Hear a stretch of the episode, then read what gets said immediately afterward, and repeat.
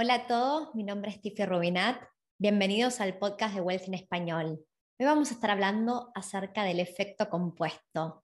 ¿Qué es el poder del efecto compuesto y cómo podemos usarlo para nuestro beneficio?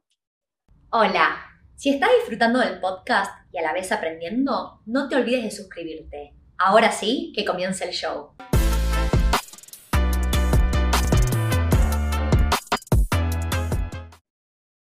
La idea de hablar del efecto compuesto eh, en el episodio del podcast de hoy surge de haber leído a principios de este año 2022 un libro que en inglés se llama The Compound Effect. Es un libro que realmente está súper alineado a mi filosofía de vida. Para aquellos que no lo hayan leído, se los recomiendo, altamente recomendable. A mí me gustó mucho el libro. Y lo bueno es que en ese libro se explica cómo cualquiera de nosotros realmente podemos llegar a lograr todo lo que queremos y tener el éxito que queremos tener sin realmente ser muy especiales.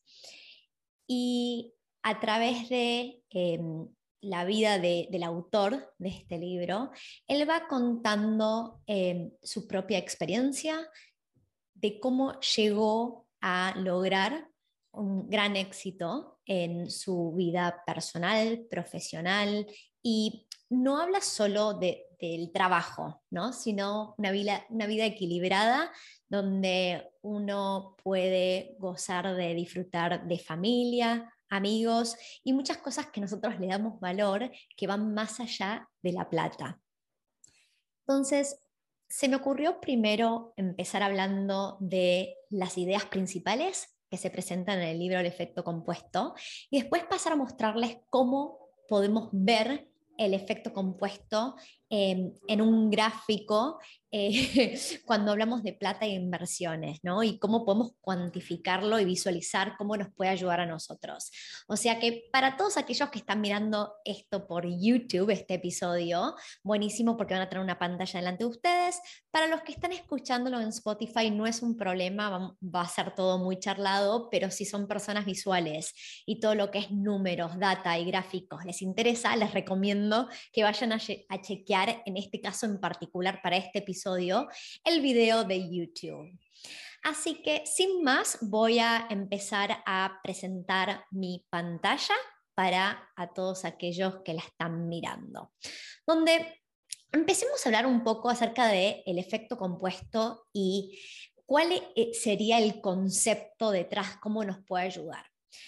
Básicamente, si uno, uno no tiene que tomar grandes decisiones en la vida para ser exitoso, en realidad lo que nos lleva en nuestro camino de vida son todas las pequeñas decisiones, tanto las que tomamos como las que no tomamos. Muchas personas a veces em, tienen miedo y el miedo lo lleva a no tomar decisiones y aunque uno no lo crea o no se dé cuenta, la toma de no decisiones es una decisión en sí.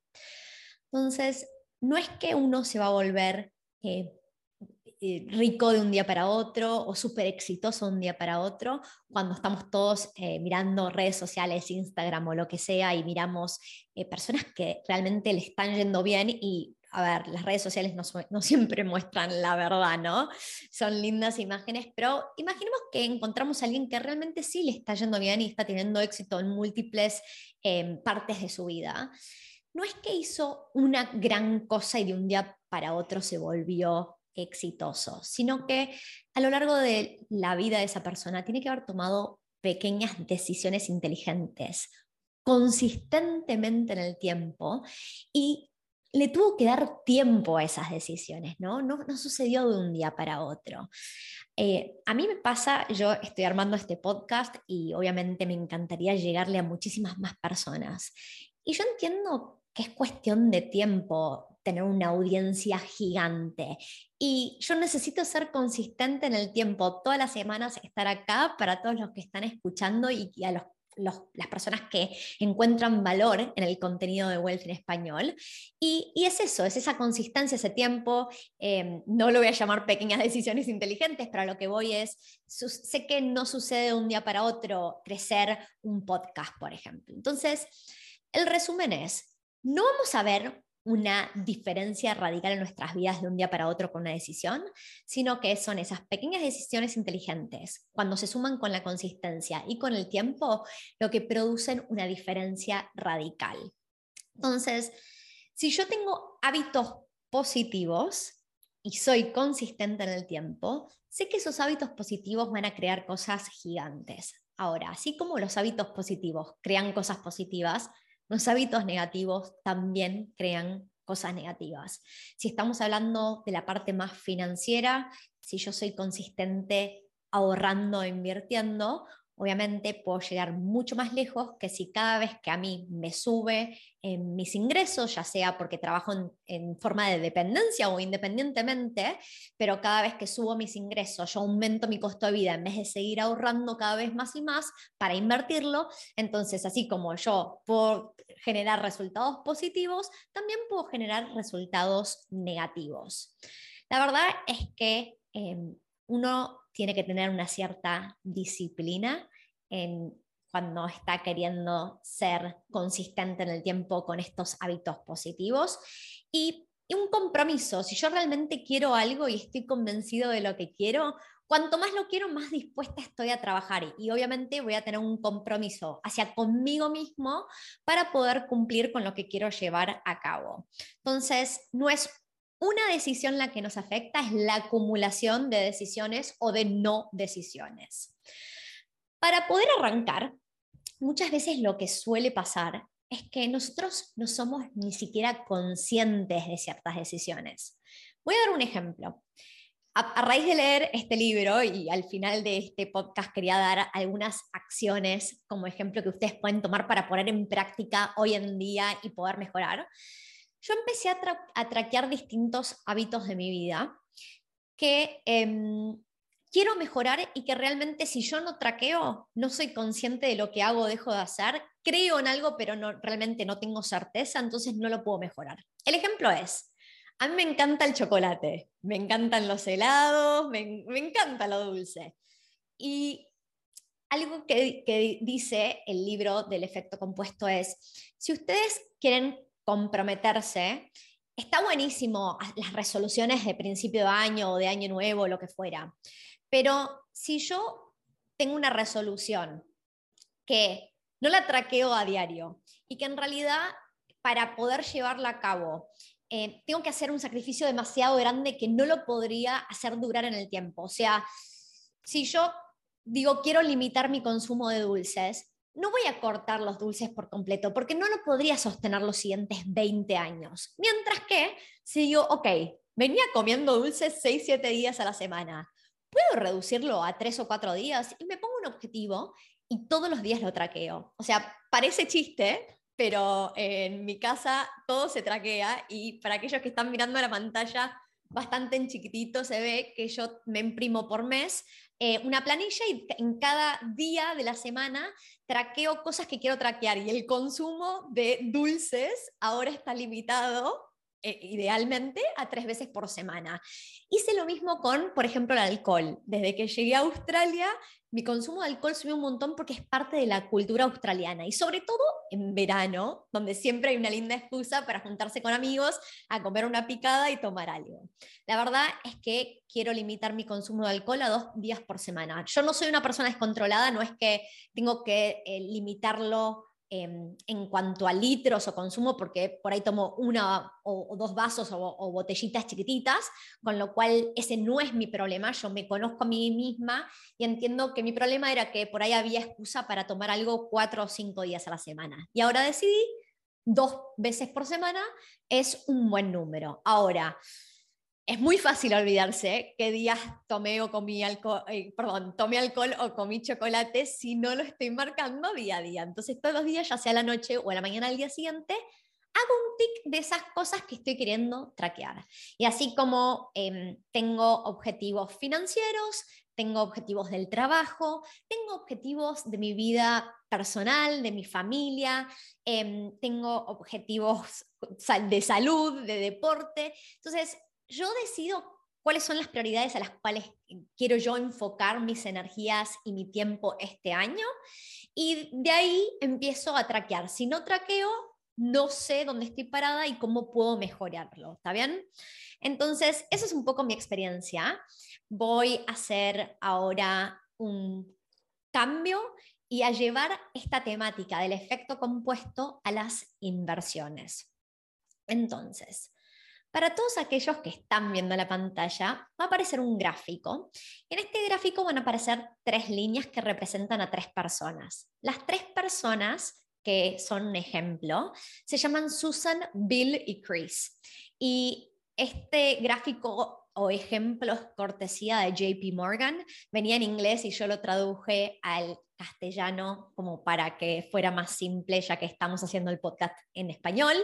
Em, pero lo que asume este ejemplo de JP Morgan es que tenemos una cuenta de ahorros donde nos devuelve un 7% de retorno anual.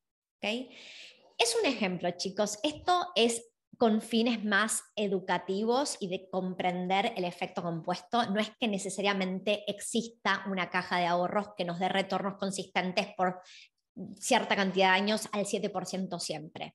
Pero podríamos pensar, para que entiendan, en vez de ser una caja de ahorro, podría ser propiedades, podrían ser acciones, podría ser cualquier cosa que nos dé más o menos en promedio un retorno del 7% anual. Entonces, en la primera persona que tenemos en este ejemplo, Susan, lo que hace es empezar a los 25 años de edad a invertir por año 5 mil dólares que pone en esta caja de ahorros. Entonces, pone 5 mil dólares un año, esa plata la deja en la caja de ahorros, lo que significa que si hay retornos, que el retorno es del 7%, esos retornos se reinvierten para el año siguiente y así sucesivamente. Y entonces, por 10 años, de los años 25 a 35, pone 5 mil dólares por año. Al final de esos 10 años puso un total de 50 mil dólares.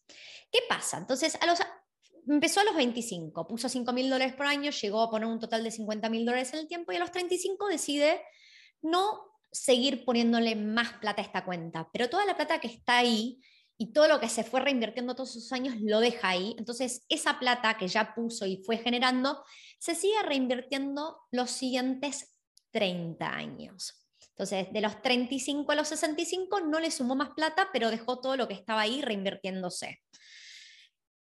Con lo cual, para cuando tiene 65 años, que es una edad promedio en la cual muchas personas se retiran, queremos entender cuánta plata hay en esta caja de ahorros. Y hay 602.070 dólares. Estoy hablando en dólares, podrían ser pesos, podrían ser yenes, da lo mismo la moneda, pero tenemos que ser consistentes.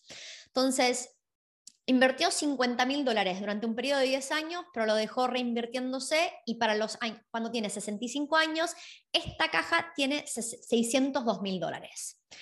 Ahora vamos a ver la experiencia de Bill. Bill en la pantalla para todos los que la están viendo está en verde.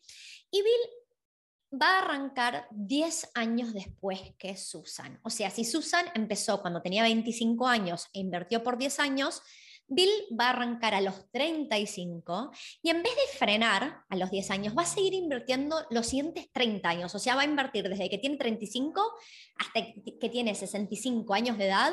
Todos los años le pone 5 mil dólares a esta caja de ahorros. O sea, invierte tres veces más en cantidad de plata que Susan. Invierte un total de 150 mil dólares.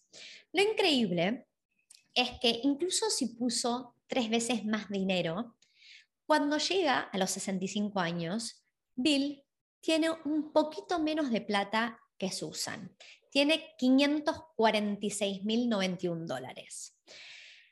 Esto es el primer como efecto wow, cuando yo vi este gráfico por primera vez, entendí la importancia de que a veces tiene mucho más relevancia la cantidad de tiempo que uno invierte o que uno está en un cierto mercado versus la cantidad de plata que uno invierte. Y de todos estos libros que me gusta leer, incluyendo The Compound Effect, hay, hay, siempre un trending topic y se habla mucho de la gente más rica del mundo y cuando hablo en este sentido de riqueza estamos hablando de dinero, no, no, no, no necesariamente de todo lo demás. Em, se mencionan a muchas personas y entre Warren Buffett, Bill Gates, que son las personas con mayor cantidad de plata en el mundo.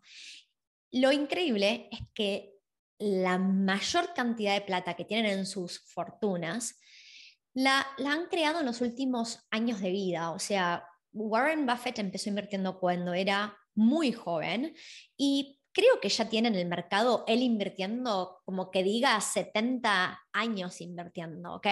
Con lo cual, no es que Warren Buffett de un día para otro se volvió millonario. Estuvo 70 años en el mercado y lo loco y es encontrar gente que sea tan consistente en el tiempo y que por tantos años esté en el mercado. Entonces, el primer mensaje es, ¿cuándo fue el mejor momento para invertir hace 10 años atrás? Si no arranqué hace 10 años atrás, el mejor momento para empezar a invertir es hoy.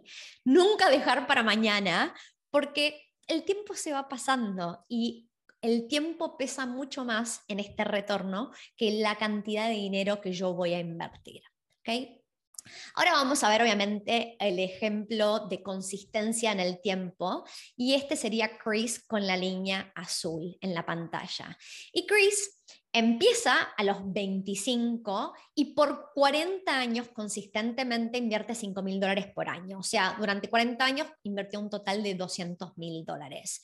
Cuando se va a retirar a los 65, esta caja de ahorros que se fue reinvirtiendo tiene 1.148.161 dólares vamos a hablar de casi el doble de lo que tienen Susan y Bill en su cuenta de ahorro. Y ese es el poder de ser consistente en el tiempo.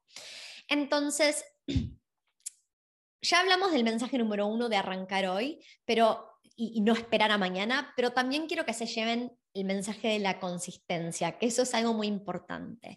Cuando yo pienso en mi propio portafolio de inversiones, lo que yo más quiero es poder ser consistente en el tiempo. Y siempre me empujo para estar eh, siempre intentando invertir. Si no puedo todos los años comprar una propiedad, por lo menos cada año medio o dos años. Y realmente me vengo empujando para lograrlo. Sé que una propiedad no me va a hacer la diferencia en mi vida, dos no me van a hacer la diferencia, pero si de repente pasaron 10 años y ya tengo 5, 6, 7 propiedades y las mantuve en el tiempo lo suficiente, que ya mm, su valor eh, fue creciendo. el ingreso por alquiler, por la inflación va creciendo en el tiempo. De repente empiezo a ver cómo mi portafolio empieza a tomar eh, otras dimensiones. Lo más complejo o difícil en el efecto compuesto es que la mayoría de nosotros, todos los humanos, queremos ver efectos inmediatos. Y lo más difícil del efecto compuesto es que uno tiene que ser consistente en el tiempo sin necesariamente ver una transición o, un mega em, reward, como que yo no estoy viendo de un día para otro todo ese sacrificio eh, devuelto en dinero, ¿no? Pero yo tengo que estar convencida de que incluso cuando no estoy viendo los retornos, tengo que seguir siendo consistente porque en algún momento se va a ver acumulado todas estas buenas decisiones y voy a decir, ok, en el día a día yo no me fui dando cuenta de cómo iba ganando libertades, de cómo mi portafolio iba creciendo, cómo cada vez estaba menos atada a un trabajo, etcétera, etcétera.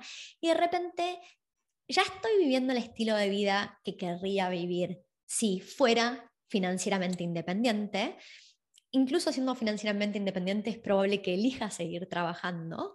Y entonces sigo siendo consistente y no cambio ni mucho ni mi estilo de vida, ni ese drive que tengo, o sea, esa consistencia para, para lograrlo y querer seguir avanzando. ¿Ok? Entonces, este es el ejemplo que les quería mostrar en cuanto a las inversiones y a la consistencia. Y quería finalizar este episodio contando cuáles fueron em, las tres acciones que yo tomé de esta filosofía del efecto compuesto. La primera, y la primera yo la empecé a aplicar en el 2018, es traquear mis finanzas. Si yo no sé cuánta plata ingresa y egresa todos los meses, no puedo saber eh, dónde la estoy gastando, en qué la estoy gastando. ¿Estoy ahorrando lo que debería ahorrar, pensaba que estaba gastando una cierta cantidad de plata en supermercado o en comidas afuera o en regalos o en ropa y estoy gastando tres veces más de lo que pensaba. Entonces yo no puedo corregir si no sé en qué estoy gastando. Entonces, desde el 2018 vengo traqueando mes a mes, año a año, mis ingresos y egresos mis ingresos y egresos han cambiado muchísimo en el tiempo. Pasé de tener un trabajo estable en una multinacional a emprender por mi cuenta durante el 2019 y no solo no generé dinero, sino que perdí plata ese año y pude hacerlo gracias a que vivíamos del sueldo de mi pareja. En el 2020 empecé a trabajar en Wealthy para principios de año y en Wealthy fui evolucionando mis, ingresos fueron cambiando, eh, mi pareja emprendió, sus ingresos y la consistencia también fueron cambiando, hubo una pandemia en el medio, pero nunca dejé de traquear mis ingresos, mis egresos. Y lo más difícil para aquellos que dicen, ok, vamos a empezar a traquearlo, es que muchas veces uno hace las cuentas y pueden hacerlo en un Excel a mano, en una app, está lleno de apps para hacerlo, yo lo hago en un Excel, pero lo que ustedes quieran va bien. Lo más difícil es que uno mira sus ingresos y todos los egresos y dice, ok, debería estar ahorrando X cantidad de plata al mes y por lo general uno ahorra bastante menos que lo que debería estar ahorrando, porque la plata a veces uno no se da cuenta y se van distintas cosas. Yo en su momento, cuando estaba muy fijada en querer traquear exactamente cada gasto, en ese momento, por un par de meses me prohibí usar efectivo y todo salía con tarjeta de crédito o débito, así tenía cada transacción digitalizada y podía traquearla desde lo más mínimo, no importa si estaba gastando 50 centavos lo que fuera iba con la tarjeta, ¿está bien? Y eso es lo que a mí me ayudó a traquearlo. Cuando uno usa efectivo es bastante más difícil poder traquearlo. Em, el siguiente, em, la siguiente recomendación es traquear otros objetivos que no sean financieros. Y yo les mostré hace un ratito la hoja que uso para yo traquear. Acá empecé un mes nuevo y por eso voy esta primera semana. estoy grabando y esto por ahí falta una o dos semanas para que salga al aire, pero estoy grabando en primera semana de marzo y por ende em, estoy traqueándolo. y hay semanas que supero mis objetivos y hay semanas que me quedo corta en mis objetivos. Hay mejores y peores semanas, pero lo importante es ser consciente y hacer ese esfuerzo. Eh, y tercer punto es, de este libro, él empieza a hablar acerca de lo que uno pone en su cerebro y cómo lo afecta a uno. Habla muchísimo acerca de em, cómo las noticias están optimizadas para atraer nuestra atención y los humanos em, nos atrae todo lo negativo. Es, lo común, em, los accidentes, las pandemias, las guerras y todo muy relevante a la era que estamos viviendo. Una cosa es querer mantenerse informado, está bien, y sobre todo si hay alguna temática que es relevante para nuestra línea de trabajo. A mí me, es muy relevante todo lo que pasa con la economía, con las tasas de interés, con las propiedades, los distintos mercados, no solo el mercado australiano, y por ende intento mantenerme al tanto de eso. Pero más allá de yo mantenerme actualizada, consumir negatividad todo el día y lo consumo. No, ni siquiera uso la tele. La verdad es que en la tele, las noticias en la tele ya para mí es algo del pasado, pero abrir redes sociales y que a uno le salten las noticias. Y me saltan las noticias de Argentina, las noticias de Australia, las noticias del mundo. Y obviamente la mayoría de las noticias son negativas, con lo cual me he puesto un objetivo de cambiar mi consumo. Y una de las cosas que yo estoy traqueando, por ejemplo, ahora es cuántos días a la semana leo y cuántos días a la semana escucho podcasts educacionales. Entonces, em, me puse un mínimo de tres días a la semana, no importa si estoy hablando en cuánto tiempo de podcast o cuántas hojas llego a leer, mientras que me ponga y lo haga los días que tengo más tiempo, consumo más podcast o leo más, los días que tengo menos tiempo, me empujo a hacerlo de todas maneras, aunque sean tres hojas o cinco minutos de podcast. Eso es lo que funciona para mí. Cada uno de nosotros es distinto, con lo cual eh, mis recomendaciones no, no es que necesariamente tienen que ser exactamente las que ustedes toman. Les estoy tirando algunas ideas porque yo soy muy pro tomar acción y de los libros que me parecen atractivos y que me suman a mi vida, quiero sacar pequeñas cosas. También vuelvo después de seis meses a releerlos para ver si mi etapa de vida cambió, ya implementé algunas y ahora puedo extraer más valor a ese libro y hacer otras cosas que me puedan ayudar, pero estas son las tres que decidí eh, tomar yo y compartirles a ustedes. Espero que eh, se haya entendido qué significa el efecto compuesto, el poder que tiene nuestra nuestras vidas y cómo lo podemos utilizar para poder llegar mucho más lejos. Si están en YouTube y quieren dejar preguntas o comentarios, eh, alguno más que tenga algún libro para recomendar que puede estar relacionado con el tema de las finanzas y el efecto compuesto, eh, por favor, compartan porque la idea es que entre todos sumemos y podamos, eh, nada, ayudarnos. Así que les mando un saludo y hasta la próxima.